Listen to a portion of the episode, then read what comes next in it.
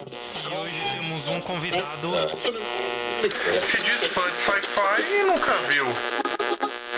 Mano, pra que oito cordas?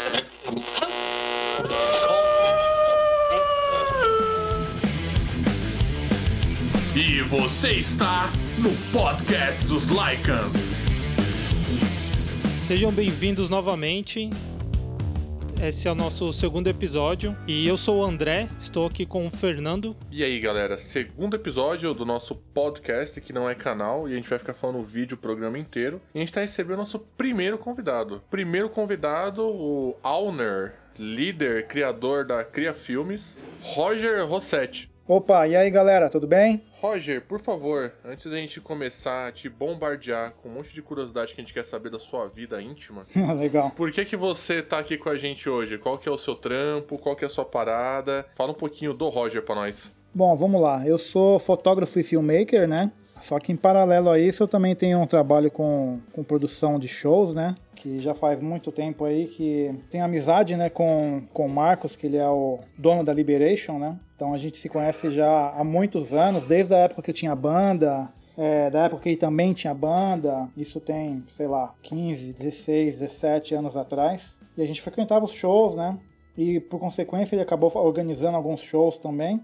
E aí a gente meio que começou a colar para ajudar na organização, na, na, na produção dos shows, que eram pequenos na época. E a, a coisa foi crescendo, a produtora dele, a Liberation, também cresceu muito. E o que a gente fazia para ajudar acabou virando um, um trabalho, saca? Então hoje, quando eu tenho os eventos assim da Liberation, eu, eu trabalho na parte da produção também, fazendo um monte de coisa. Top, cara. Qual que era a sua banda? Qual que era o nome dela? Cara, eu tinha uma banda que chamava Condolência. Nome de punk, hein? Era bem, mas era bem metal extremo, assim, pesada, com umas partes arrastadas e tal.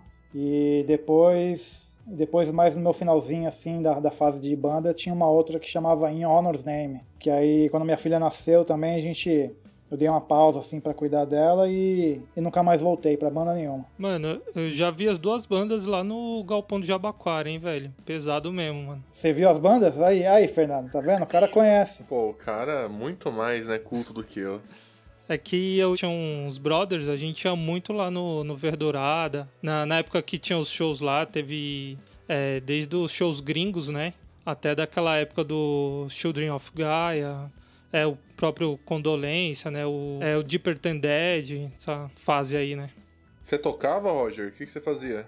É, então, a gente, a gente é da mesma crew aí que o, que o Deeper, que o Children, né? É a mesma galerinha que a gente andava junto, né? E aí, nessa. No, no Condolência, eu comecei tocando baixo, né? Lá nos primórdios. Só que aí o nosso vocalista saiu, a gente não conseguia achar nenhum vocalista. E num acidente de ensaio, eu, acabei cantando pra mostrar pra um cara que tava fazendo o teste. E os caras da banda piraram. Falaram, mano, canta você, velho.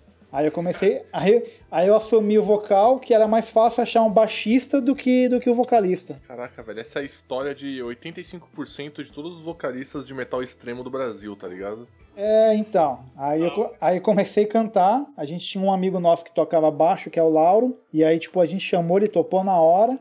E aí foi isso. E aí eu terminei a banda. Eu terminei a fase de banda como vocalista, né? Até no In Honor's Name também foi como vocalista. E aí era só berralheira, só o Scream, o motherfucker, loucão. Cara, era metal pesado, mano.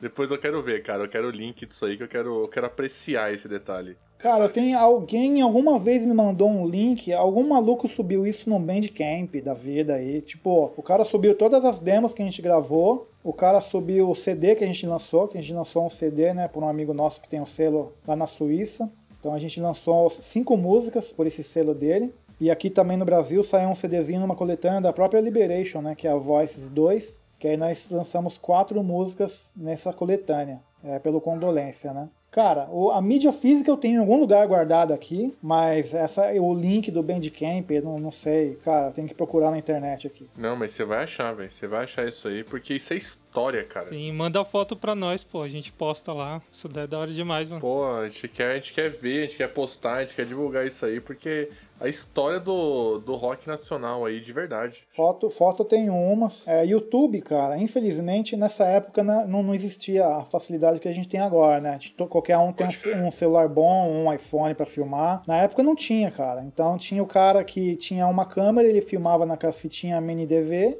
e depende do cara subir isso algum dia pra internet. Eu sei que do Condolência tem, tem, tem um vídeo na internet de uma verdurada. É, o vídeo é horrível, né? A qualidade é horrível, mas tem.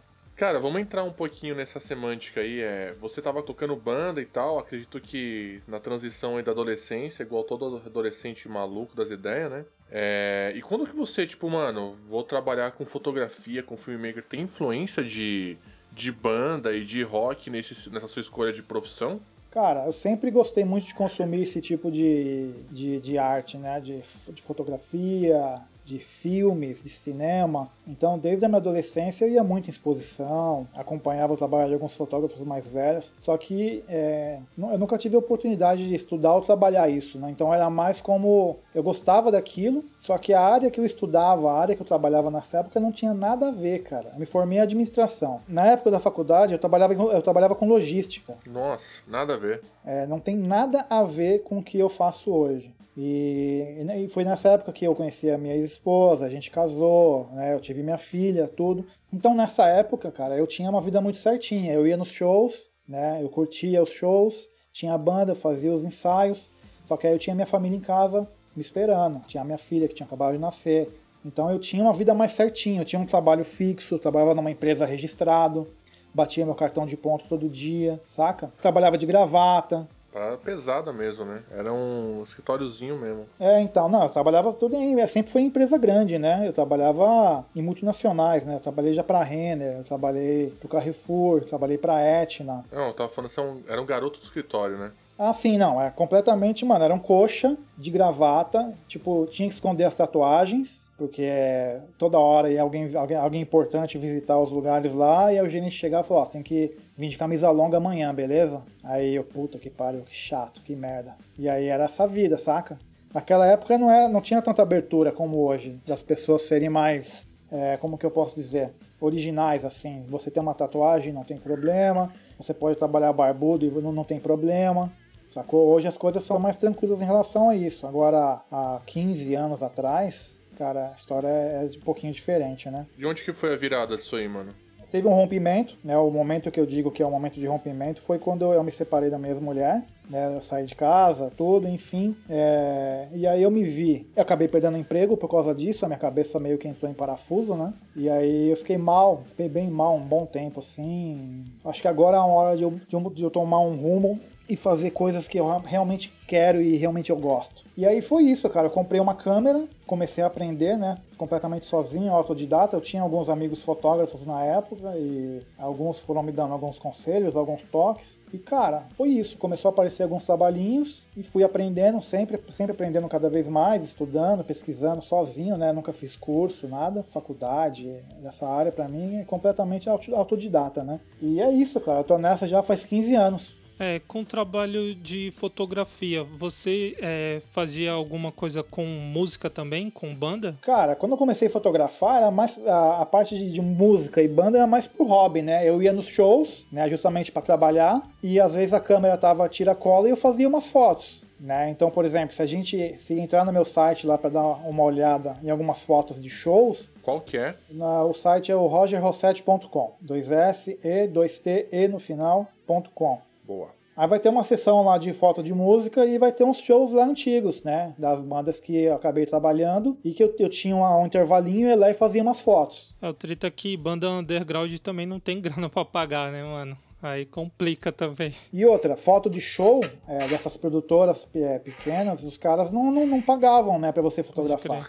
tipo assim, você ia lá e falava, ô, posso fazer umas fotos da banda? Beleza, faz aí. Ah, mas é, vou ajudar a divulgar teu canal. Falei, mas e aí? Você quer que eu faça o quê? É isso, tá ligado? Você quer tirar as fotos? Tira aí, foda-se. A maioria dos fotógrafos que eu vejo em show, ou os caras estão cobrindo pra alguma mídia, revista, ou mídia digital, ou, ou até mesmo pra pro blog que o cara tem, mas dificilmente eu vejo alguém é, fotografando um show que a produtora vai lá e vai pagar um cachê pro cara, saca? O que eu vejo é, o, o que eu vejo é banda gringa, banda gringa sim, os caras têm uma estrutura e dependendo do tamanho da banda, os caras trazem fotógrafo dele. Então vem um cara, é o cara que tá em turnê com a banda, registrando todo o rolê. Tipo, então o cara tá fotografando backstage, o cara tá filmando, que é umas bandas, é umas bandas que tem uma estrutura foda, né? Que aí os caras no, no final do show, no, no dia seguinte, o cara já tem um vídeo do dia.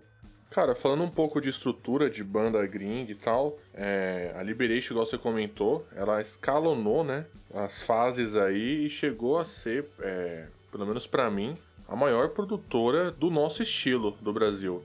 Do nosso estilo que eu digo, desse, desse estilo metal extremo, de trazer as bandas de metalcore, de hardcore New York style, essa galera que ninguém traz pro Brasil, né? E aí você teve a oportunidade, né, de trampar com uma galera que, porra, que a gente, por exemplo, eu, André, a galera que anda com a gente é ídolo. Tem muita diferença de, do, desses caras, tipo, qual que, o que, que você sente trampando, tipo, com um cara grande BR e um cara grande gringo? Você tem essa, essa, essa referência? Cara, bom, a referência que eu sigo é mais pelos gringos, né? A gente não faz muita. A gente não faz turnê de banda nacional, né? As bandas nacional, quando toca pra, em evento da Liberation, geralmente é banda menor que tá tocando pra abrir pras bandas gringas, né? É, mas tem, tem vezes que, assim, chega a banda dos moleque novo assim e os moleque eu, eu, eu, pego como exemplo quando eu tinha banda, sacou? Tipo assim, na época que eu tinha banda, a gente metia a mão em tudo, cara. A gente fazia, a gente carregava, a gente desmontava, a gente ajudava a fazer. Não tinha quem. A gente não tinha hold, tá ligado? A gente, não, a gente que fazia as coisas, a gente que tinha que carregar as coisas, a gente que tinha que montar.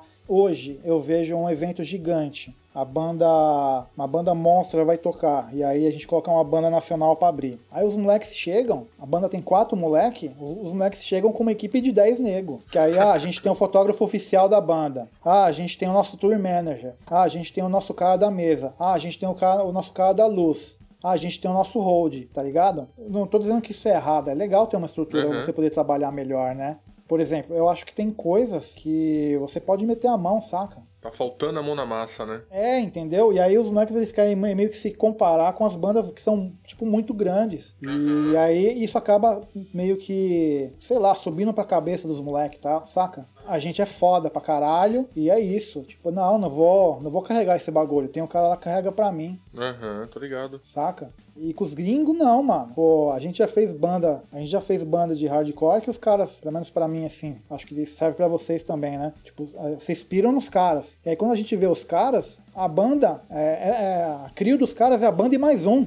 Tipo, os caras viajam, eles com mais um. Que é o cara que, que, que, é o cara, é o técnico de som, é o cara da mesa, saca? É o técnico de PA. E aí os caras carregam, os caras montam, os caras fazem tudo sozinho. Eu cansei de ver banda assim, tipo, banda que eu pirava. E os caras chegam aqui e falam, pô, a equipe dos caras é essa, é eles. Pode crer, enxuto. E aí chega a banda dos moleque novo, tipo, com 300 negros, tá ligado, na equipe. Ô, Roger, é, uma dúvida. Qual era o seu papel quando as bandas gringas vinham? Que, que você fazia? Você é, já se comunicava com os caras desde quando eles estão lá fora? Você recebia eles no aeroporto? Como é que era o seu papel nessa parte aí? A, a, a minha parte aqui era mais quando a banda chega, saca? Toda a interação, toda a comunicação que existe é o Marcos, né? Que é, ele, é o, ele é o promotor. Então, ele que fecha com as bandas, ele conversa com todos, com todos os caras da banda, né? Tipo, empresário, tour manager, essas coisas. Nosso contato aqui é só quando a banda chega. Quando a banda chega, então a gente se organizar, ah, precisa ir buscar a banda no aeroporto. Então eu vou lá junto com o Marcos, geralmente, receber a banda no aeroporto. Ah, agora nós vamos levar os caras pro hotel. Aí do aeroporto pro hotel. Tem vezes que o cronograma tá apertado, então é aeroporto direto pra casa do show. Geralmente as bandas chegam aqui com um dia de antecedência, né? Mas já teve caso de banda chegar no dia do show. Já teve caso de cara tá atrasado e, e tipo, eu ter que pegar o cara no aeroporto e chegar na hora do show. Se tem tempo, aí você é o cara que acompanha a banda lá na galeria do rock, umas paradas assim também. Isso, isso, isso. Às vezes os caras estão com, às vezes os caras estão com os dias de folga, tipo, chega bem antes do show. Ah, a gente tem que levar os caras para jantar. Ah, fulano quer dar um rolê na cidade. Leva os caras para dar um rolê. E aí é isso, a gente leva os caras na galeria, leva os caras para tomar um açaí, tá ligado? A não ser que o cara queira uma coisa muito específica, assim, a gente faz o que o cara quer. Que nem às vezes a gente tá no Rio de Janeiro, tá ligado? Aí os caras falam, ah, a gente quer ir no Cristo. E aí, e aí se tem tempo, a gente pega e faz um rolê com os caras do Cristo, tá ligado? Tipo, vai lá e faz todo esse rolê de turista e tal. E é meio que,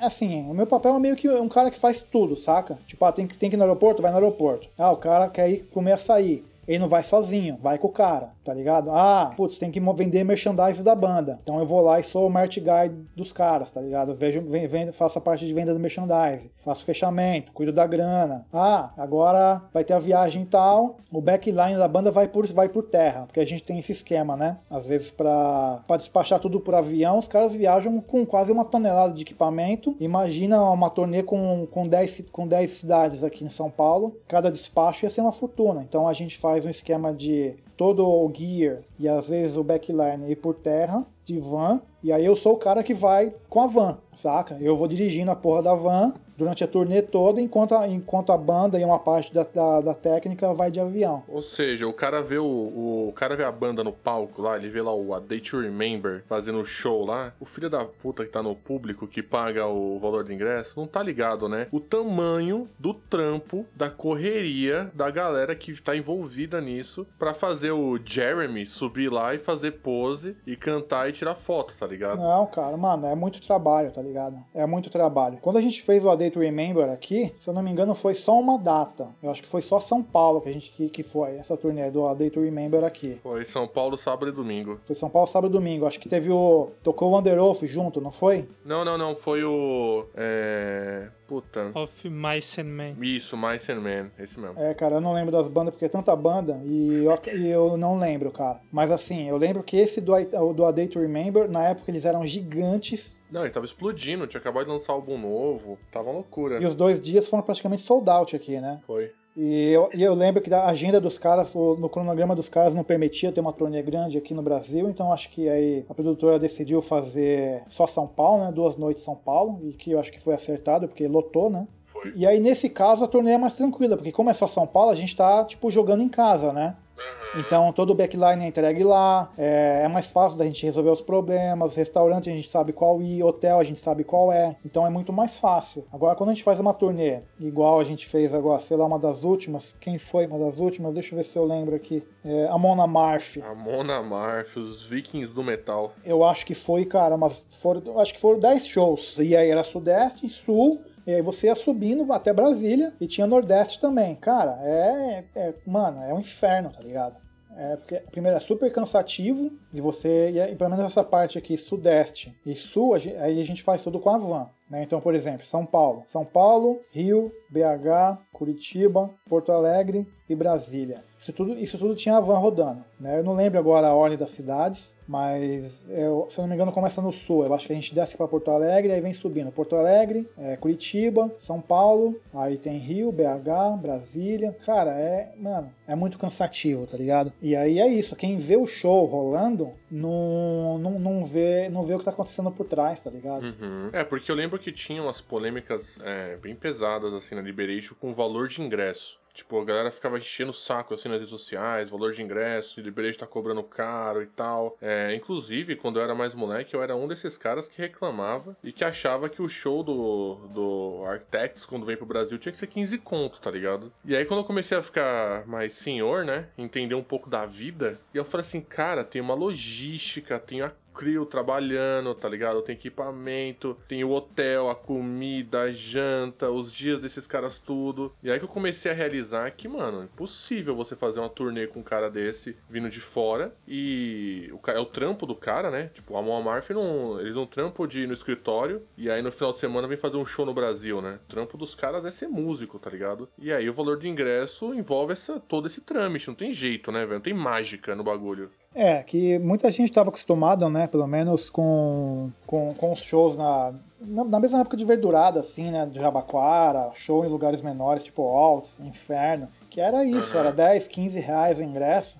Só que aí, é, conforme você vai, vai começando a trazer, tipo, bandas maiores, as bandas elas vão se profissionalizando, né, cara? Os caras começam a enxergar aquilo como é um trabalho. Os caras não fazem mais nada, os caras só tocam. Então, pra você trazer uma banda dessa pra cá, você paga a passagem aérea de todo mundo. Então é uma, então é uma crio de cinco caras da banda, mais três, quatro de, de técnica. Você tem que pagar passagem de nove pessoas. Você tem que pagar hotel de nove pessoas. Dependendo da banda, dependendo não. É, é um quarto para cada. Você não pega um Ibis com três camas e coloca três caras num quarto, tá ligado? Tipo, vem, fica um cara em cada quarto. Você paga todas as refeições dos caras. É almoço e janta sacou? Fora o cachê da banda que você tem que pagar, né? Dependendo da, dependendo da banda, dependendo do tamanho da banda, é um cachê razoável. Aí você tem a parte de estrutura do show, que é a locação da casa de show. Você tem que pagar os caras que vão trabalhar no show, a equipe daqui. Você tem que pagar a locação do backline, do equipamento. Dependendo do tamanho do show, você vai ter que pagar o ECAD, dependendo do tamanho do show, a casa cobra, tipo, imposto seu, sacou? Tipo, ISS, essas porra toda de imposto. E é isso, cara. Tipo, como é, e como é, que, como é que você paga um rolê desse? Tipo, com ingresso de 15 reais. Impossível. Então, na parte que vocês conseguem meio que economizar, é nesse trampo que você dá, por exemplo, de fazer tudo. Imagino que o Marcos também deve ser a mesma pegada, né? De meio que faz tudo para não ter que contratar mais dois ou três para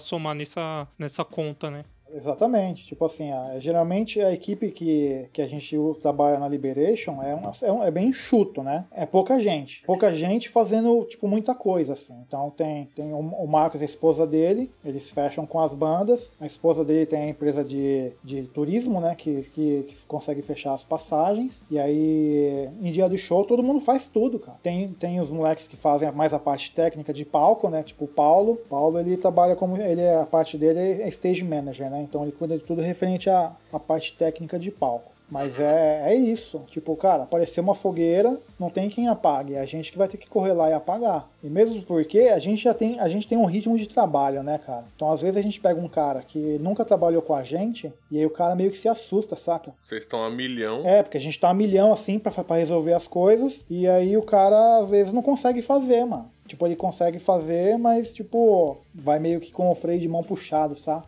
É, o ritmo é outro, né, velho? Vocês estão fazendo isso aí há um tempão já. Já tem uma porrada de show no currículo, né, velho? Então vai somando o perrengue, né, mano? Mano, eu, eu queria saber, velho. É, se você puder falar os nomes, beleza. Se não puder também, beleza. Tem banda mais chata e mais legal para trabalhar, com certeza. Qual o cara mais chato, e se não quiser falar o nome, tipo, o que, que o cara mais chato é, faz para ser o mais chato? E aí o mais legal também. O cara mais legal é o cara mais humilde, o cara mais chato é o cara mais nariz empinado. O que, que o que, que você percebe desses caras quando vem pro Brasilzão do meu caramba? Ah, cara, é que depende do nível do artista, né, cara? Tem artista que é gigante, né? E tem, por exemplo, vamos, vamos, vamos colocar exemplos, então citando bandas assim, né? Tipo, a gente fez, a gente fez a turnê do Morrissey aqui. Foi o ano passado. Foi ano passado? Foi 19 ou 18? Agora eu não lembro mais. Esse ano aqui já tá estranho, não. Esse ano fudeu todo mundo, né? Não foi 10 anos em um só.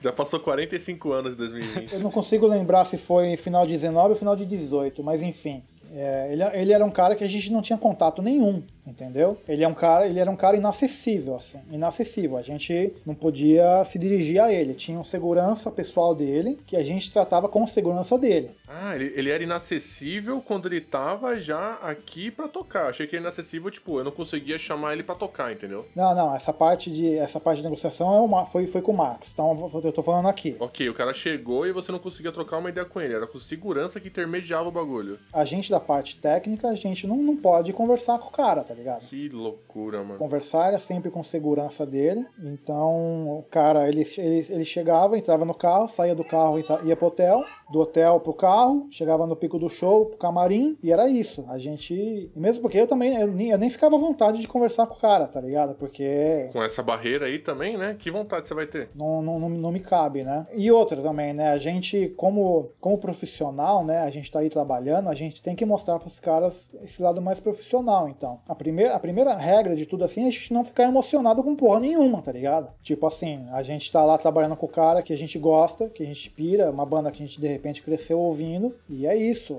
é normal, é um trampo. Eu não vou ficar lá, tipo, lambendo o cara, vou, vou, você é meu ídolo, cresci ouvindo a sua música, é, eu sou hoje o que eu sou por sua culpa. Não, a gente vai lá e trampa, e, cara, a gente nem tira foto com os caras, a gente não pede autógrafo, sacou? 100% profissional o bagulho, né? E a gente tem essa postura, saca? Tipo, de já faz parte da gente trabalhar dessa forma. Tanto é que às vezes quando trabalha alguém com a gente que não sabe disso e vai lá e, fica, e pede para ficar tirando foto com a banda e pegando autógrafo, o cara é cortado depois, saca? Uhum. Tipo, o cara é cortado. Porque primeiro, tem banda, tem, tem banda que os caras não gostam disso, tem banda que os caras não ligam. Só que tem banda que os caras não gostam. Imagina, tipo, você tá lá trabalhando com o cara, tá dentro da van e fica tirando um monte de foto com os caras. Ah, tô de rolê com os caras, postando stories. Tipo, mano, tipo, primeiro de tudo, a gente não se emociona, tá ligado?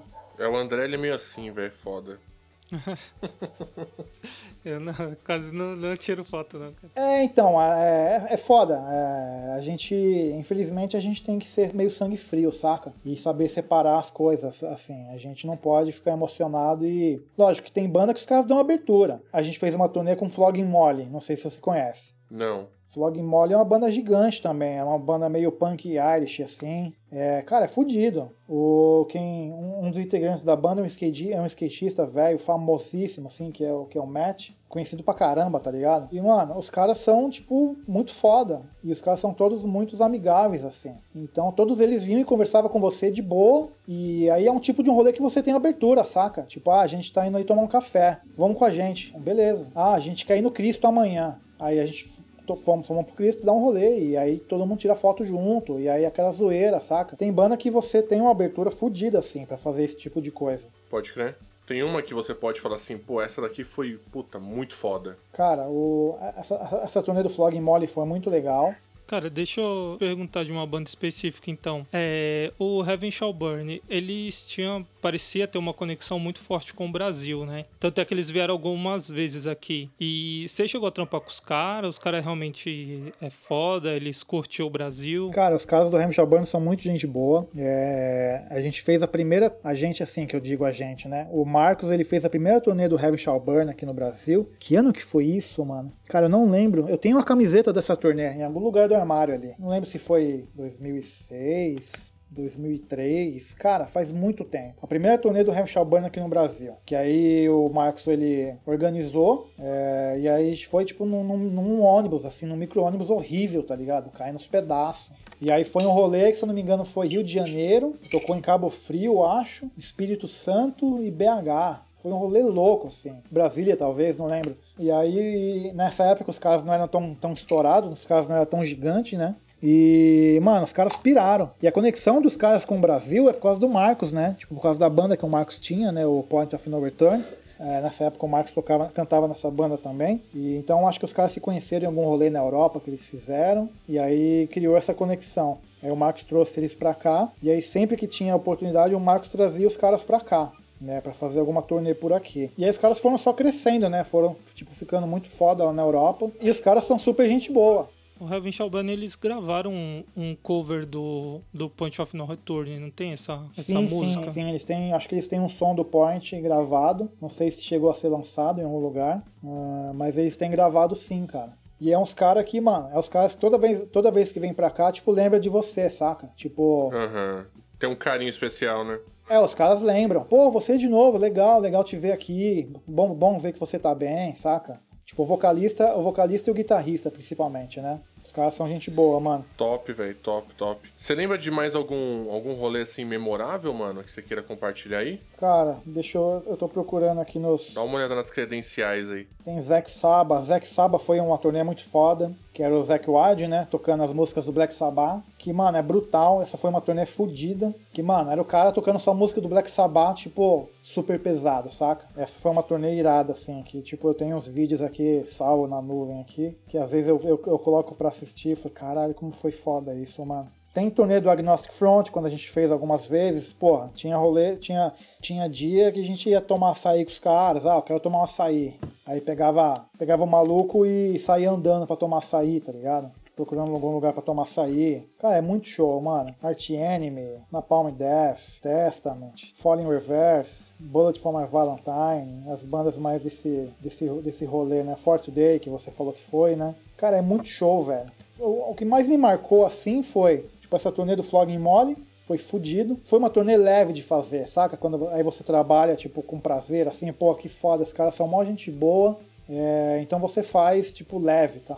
E a banda é boa, né? Teve algum cara que você é muito fã, assim, que você trampou junto e você teve que não se emocionar? Cara, a gente fez. Quando a gente fez a turnê do. Na verdade não foi a turnê, foi só um show, né? Do Bad Brains.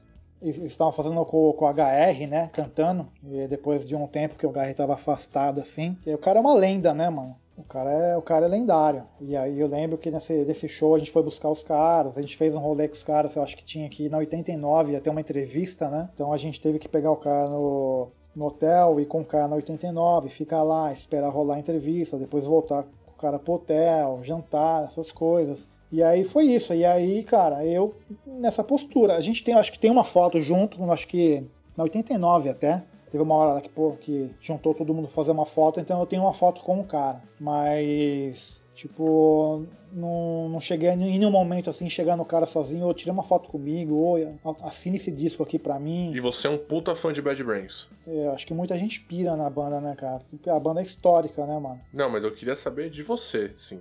Não, eu gosto, eu gosto muito da banda, cara. A banda é lendária, né, mano? Tem muita influência para mim, assim. Eu via desde muito tempo, né, atrás. E aí, quando surgiu a oportunidade de trabalhar com os caras, eu falei, putz, que foda, né? Se você trabalhar com uma banda que você pira, você vai ver os caras de perto, conhecer os caras. Só que é isso, é segurar a onda, saca? Não vou ficar emocionado porque eu tô trampando. Pode crer, mano. É, te incomoda de alguma forma você, alguma banda que vocês trouxeram, né? Por exemplo, o A Day to Remember ou o Brig Me. É, e depois, ele, igual eles, o AD eles iam vir agora pelo Lollapalooza e o Brig, o Brig Me The Horizon também veio, né? E dessa diferença, tipo, por exemplo, você trouxe quando os caras não eram. estavam um pouco mais embaixo, assim, e sempre tem a crítica, né, de valor de ingresso, não sei o quê e depois os caras voltarem num show, tipo, de uma produtora gigantesca, assim, e tal. E talvez ter menos críticas, né?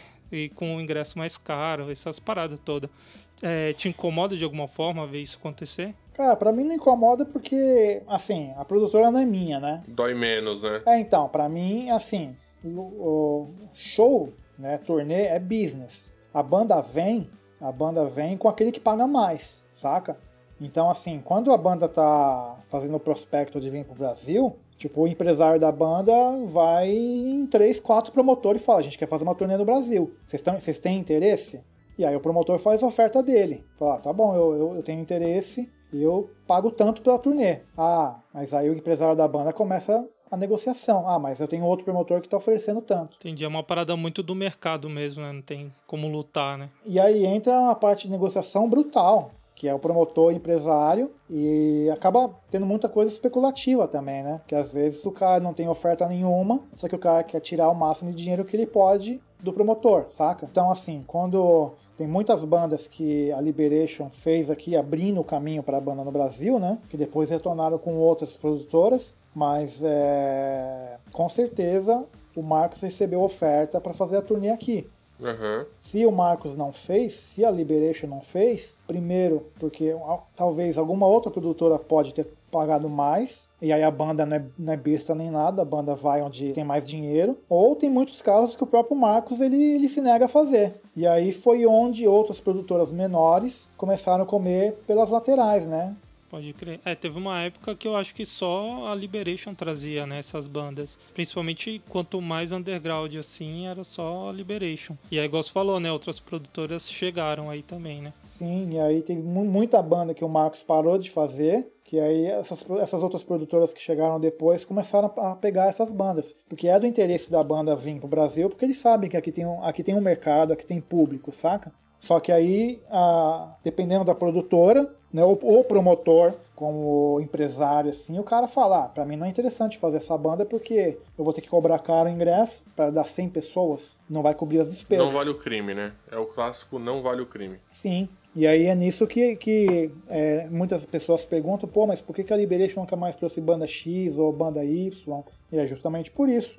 Que de repente não é mais viável E, e isso não é uma decisão que foi tomada assim, putz, não vou mais trazer essa banda. Teve muito show que a gente fez, teve muita turnê que a gente fez, que, mano, a gente chegava no Rio de Janeiro, não tinha nem 200 pessoas no show, saca? Porra, é triste, né? Pelo trampo.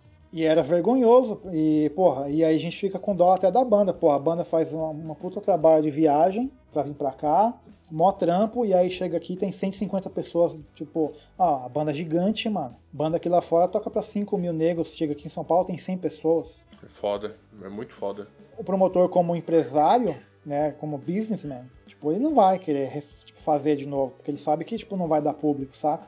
E aí, tipo, ele vai onde ele sabe que, que vai ter público. Que aí foi, é, pra- na, na minha visão, foi o que aconteceu com a Liberation, né? Liberation hoje ela trabalha mais com as bandas, tipo, de metal maiores, assim, né? Pode crer, porque é quem garante o público, né? É, entendeu? É certeza que vai, tipo, dar bastante gente nos shows tal. Essas bandas mais, tipo, post-metal, esses metal moderno, assim, que a gente pira, tipo, acabou caindo no colo de outras produtoras, né? Que aí você vai, aí você vê, os caras fazem, tipo, uma turnê, os caras fazem um show em São Paulo, um show único. Aí você vai lá e tem 500 pessoas no show, porra, legal. Você vai lá e assiste e sai feliz. Mas aí se o cara faz uma turnê dessa com 3, 4 shows, as outras cidades vai ser miada. E o que, que você acha, mano, do. Porque assim, quando eu te conheci, é, a gente trocou bastante ideias sobre Covid, os seus trampos e tal, porque se você trabalha com foto filmagem, você trabalha com evento, né? Pode não ser geralmente, pode não ser o evento de banda, mas é geralmente é evento, né? Imagino eu. Então, com o cenário do Covid aí, tipo, miou seus trampos, a maioria, né? Você tava trabalhando picado e miou os shows da Liberation, que era o seu outro, sua outra fonte de grana aí. E, e ano que vem a gente tá com a perspectiva bem ruim pra vacina e para as coisas acontecerem. Você acha que teria alguma forma, por exemplo, após tudo isso acontecer,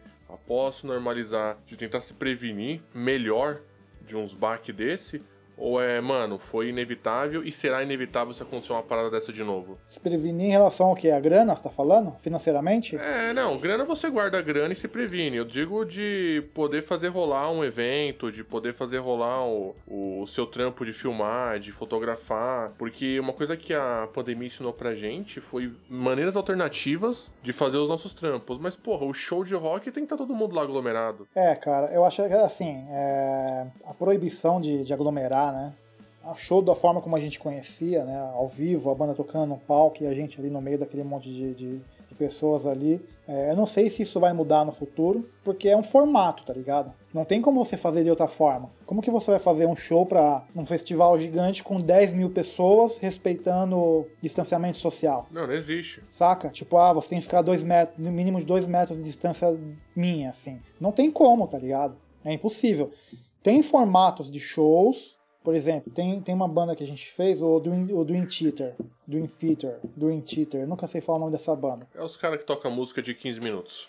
É, então. O formato de show dos caras é o público sentado. Pra apreciar o bagulho, né? Pra apreciar. Então a gente fez uma turnê com os caras aqui, acho que foram seis shows, eu também acho que foi ano passado. Cara, é uma estrutura gigante. Todo, toda a estrutura dos caras vem de navio, tipo de container, é uma carreta, tá ligado? Mano, uma estrutura absurda. E o show dos caras você assiste sentado. Não é arena. Acho que é teatro o formato de show que os caras falam.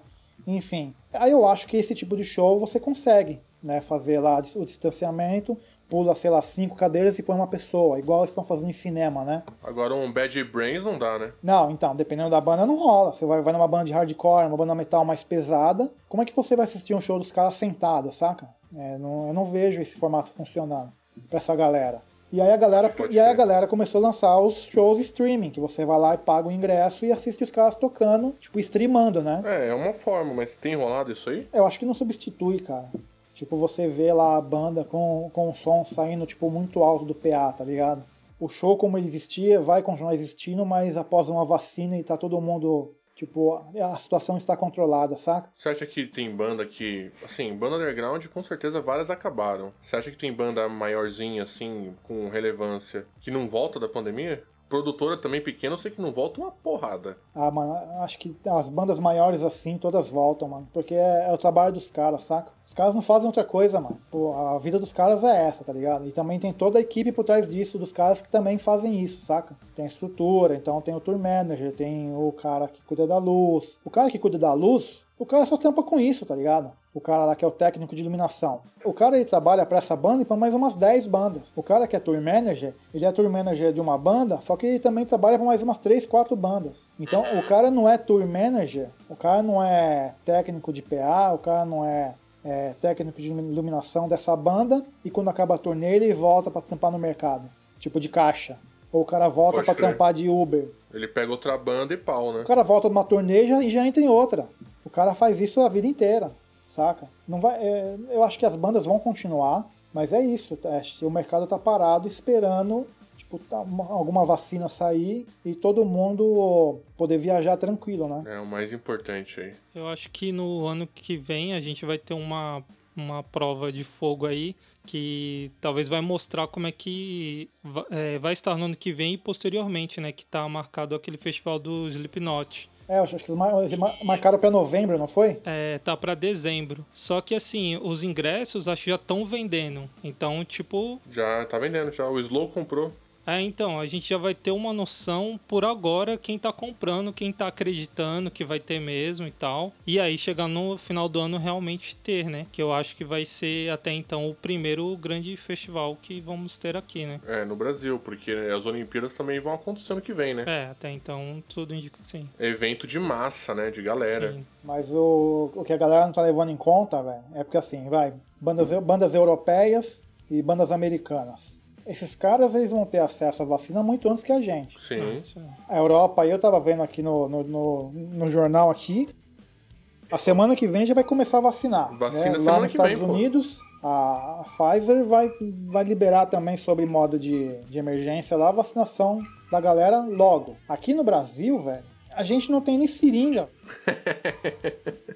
É verdade. Então, é, essas bandas não vão vir pra cá, tá ligado? Tipo, com a população sem, sem ter vacinado, ninguém. Não, com certeza não. As bandas só vão vir. Mano, e banda, velho, os caras são muito chato com bagulho de doença. Tem banda que os caras são alucinados, tá ligado? Tem um termo pra isso, né? É... É hipocondríaco? Hipocondríaco. Os caras é no nível hipocondríaco, né? Mano, porque você imagina, é, o, trampo do, o trampo dos caras é esse. E aí o cara vem pra cá e fica doente, saca? Não, fudeu, né? E outro, o cara tá doente a... do outro lado do mundo, né? O cara pega uma doença que nem tem no país dele, tá ligado? É. Eu, mano, eu lembro, de, eu lembro de ter buscado uma banda, é, foi, foi até engraçado, mano. Quem, foi o Mari Mari Boston, não sei se você conhece. Não. Banda velha, banda ska hardcore. É, é legal pra caralho. Mano, o cara no aeroporto com, com repelente jogando nos braços e nas pernas. Com medo de febre amarela. Ah, errado não tá, Com velho. medo de dengue. Mas, tipo, mano, no estacionamento do aeroporto, tá ligado? É, você ver o tamanho da loucura do maluco, né, mano? Porque o cara. Não, porque o cara tinha visto no jornal por, por causa do surto de dengue. Não teve uma época aqui atrás que tava um surto de dengue brutal aqui? Teve, pô, foi pesado mesmo. Então, aí o cara no aeroporto tava com repelente na mão, jogando nas pernas e nos braços o tempo inteiro. Você é louco, velho. E aí você acha que o gringo, a banda americana, ou a banda europeia, a banda de onde ser que, que, que, que seja, o cara não vai vir pro Brasil, tá ligado? Sabendo que, que aqui a, a vacinação tá capenga, saca? Uhum. E, mano, eu acho que pra nós aqui essa vacina, segundo semestre, ainda tá, tá muito nebuloso, saca? É, eu tô apostando aí que no segundo semestre tá rolando, mas antes disso, o governo tá com especulação aí de começar a vacinar o governo federal em março. Então, março já é meio do ano, cara, praticamente. Né, então, o cara começar em março com grupo de risco e profissional da saúde, né? É, então, se começar a vacinar em março, vai primeiro vacinar o pessoal da saúde, depois o grupo de risco, depois idoso. Essa vacina vai chegar na população, na, na gente, quando? Novembro? Dois meses aí, três meses no- na melhor das E hipóteses. tem a demanda da vacina também, né? Tipo, a gente vai conseguir fazer, porque a gente não sabe quais vão dar certo, né? A gente vai conseguir fazer, a gente vai ter que comprar de fora, vai ter estoque, tem um monte de porém aí, né? Fora a briga política, né? Também. Fora o Dória fazendo campanha presidencial com a vacina e o Bolsonaro querendo limar ele, né? Não, então, e isso tudo a gente tá contando com o ovo na bunda da galinha ainda. É. Tá bem nebuloso. Que vai dar certo, né? Você entendeu? Então, assim, ah, vai ter, vai ter festival em novembro. Pô, já vou comprar o ingresso. Mas e aí, vai estar vai, vai tá todo mundo vacinado já? A banda vai vir? É um ato de fé muito grande, velho. Banda gringa não vem, mano. Se não tiver garantia, os caras não vão vir, mano. Eu duvido os caras virem. E é isso. E aí cai o show, os caras adiam, jogam o festival pro ano que vem. Quem comprou o ingresso, o ingresso vai valer ainda. E é isso. Ah, não, não, não gostou? Pede reembolso. Ah, o cara com certeza quando tá comprando, já tem uma cláusula lá, os caras devem ter armado já uma cláusula do tipo, mano, a gente não te paga reembolso, não. Não, eu comprei o antes da pandemia, inclusive, pra ir no, no A Day to Remember pelo Lollapalooza, né? E saiu a, uma lei é, de emergência aí e tal. É, virou, acho que era um decreto e depois virou lei. Que, tipo, os organizadores, eles não são obrigados a te devolver o dinheiro. Eles têm que deixar isso daí pra te oferecer um outro show depois. Ou então ele te oferece em crédito pra você... Ou, assim, ou você escolhe no mesmo show, que aí você tá garantido. Ou ele te dá o crédito pra na loja deles lá você comprar algum outro show que eles fizerem. Mas o dinheiro na mão você não, você não tem, não, tá ligado? Então, mas o, o governo não tá 100% errado, não, velho, porque. É, é um tentando garantir o seu, né? Às vezes o cara já pagou também, o produtor já pagou alguma coisa da banda, tipo uma passagem, por exemplo, que a empresa aérea não vai reverter a grana para ele. E aí é grana que não, o cara não tem que não consegue te pagar, tá ligado? É uma bola de neve isso aí. Não, mas é, é, então, pensando no lado da produtora, é, é, é isso mesmo que rola, tá ligado? Quando, quando você anuncia, quando você anuncia uma turnê, você já deu uma grana pros caras. É, então. Deve ter dado grana pros caras, comprado passagem, reservado hotel. Tá todo no esquema, né, velho? E ele não volta essa grana. É, entendeu? Você já mandou uma grana pros caras. E aí, e aí é isso. Tipo, como é que você vai devolver? Se todo mundo resolver pedir o dinheiro de volta, como é que você paga? Aí você quebra, você fale. É foda que, tipo assim, eu como consumidor fico puto por não ter o meu dinheiro de volta. Mas eu também entendo que a, a, a, acho que talvez boa parte desse dinheiro, ou até mesmo tudo, já nem existe mais, né? Já foi passado para terceiros, né? É, então, mas é melhor, tipo, é melhor o consumidor ficar um pouco puto do que você falir um monte de empresa no Brasil, tá ligado? Eu não acho essa leite ruim, não, mano. É, é eu, tô, eu, eu, tenho um ingresso parado aqui também, que eu até tinha comprado pra minha filha de aniversário dela do ano passado, do show da, daquela Billie Eilish. Ah, pode crer. O show, o show dela é pra ter sido agora em maio. Cara, e aí foi isso. Foi bem no, no meio do, da pandemia. E aí eles cancelaram. Cancelaram, não, adiaram, né? E soltaram lá, falaram, ó, quando a gente remarcar a data, os ingressos vai estar tá valendo. Só que isso vai ser quando, tá ligado? Mano, abri um parênteses aí, velho. A filha do Roger, mano, fez o aniversário do Naruto, velho. Você curtiu, Caralho, né, mano? Que, mano, que inveja da porra, velho. Na moral, mano, o meu aniversário agora, eu não aceito menos do que fazer do Naruto, velho. Pior que eu sei que você vai fazer mesmo, eu sei disso. Não, eu vou fazer, velho, com certeza, mano. Não é possível, velho. Pior foi eu com ela na semana anterior, na Liberdade, procurando a roupa do Naruto pra ela. é a melhor parte, né, de ser pai. Porque ela ganhou, ela ganhou de, da avó dela dinheiro de presente, e aí falou: ah, o dinheiro é seu, você faz o que você quiser. Então a gente foi até a Liberdade e aí a gente ficou lá rodando as lojas para ela comprar um manto. Como que é o nome do manto? Manto da Katsuki. Acho que é isso. Porra, velho. Eu quero um manto da Katsuki, mano. Será que tem tamanho G, tá ligado? Porra, será que tem GGG, velho? Os caras, tipo, muito fera, mano. E, tipo, ficar rodando no Sogoplaza, né, velho? Aquelas lojinhas de filha da puta, tá ligado? Tudo pequeno. Mano, tava com ela no shopping, né, nessa galeriazinha na Liberdade. Mano, galeria fechada, escura, tá ligado? Mano, sem ventilação, tipo uns ar-condicionado ligado assim. Falei, mano, a gente vai morrer nessa porra com esse vírus. e a gente andando loja por loja, tá ligado? E aí, mano, eu não podia ver um álcool que eu já ia lá, espirrava na mão e passava nos braços. Falei, meu, vamos sair daqui logo porque esse lugar tá escuro, esse lugar tá insalubre, meu. E a gente comprou a porra do manto pra ela e, e aí saímos de lá correndo da, da liberdade, meu Deus. Saiu de lá correndo igual o Naruto, com os braços pra trás. Tá é, não, exa exatamente, com os bracinhos pra trás, assim. Ah, tá dando risada no sofá ali, a safada. Agora eu tô contando 14 dias pra saber se não fiquei doente na Galeria da Liberdade, né, mano?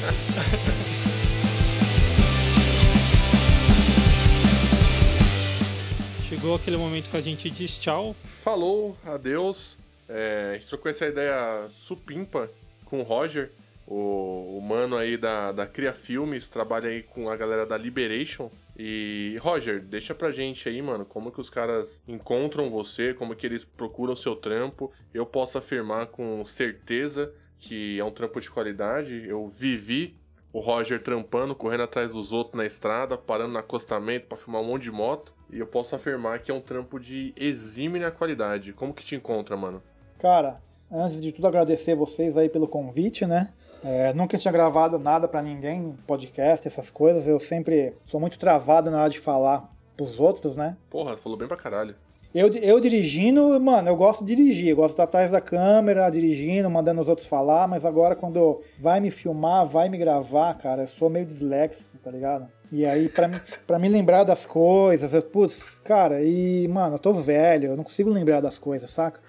A idade é foda, velho. É, entendeu? E aí, velho, eu, eu começo falando uma coisa, termino falando outra, mas enfim, é, obrigado pelo convite, né? Foi um prazer falar com vocês aí, até reencontrar o André, porque, pô, com certeza a gente se, a gente se trombou em alguma verdurada, né, na Jabaquara. Pô, provavelmente. mano. E, cara, pra me encontrar aí, Instagram, né? Todo mundo usa Instagram hoje em dia.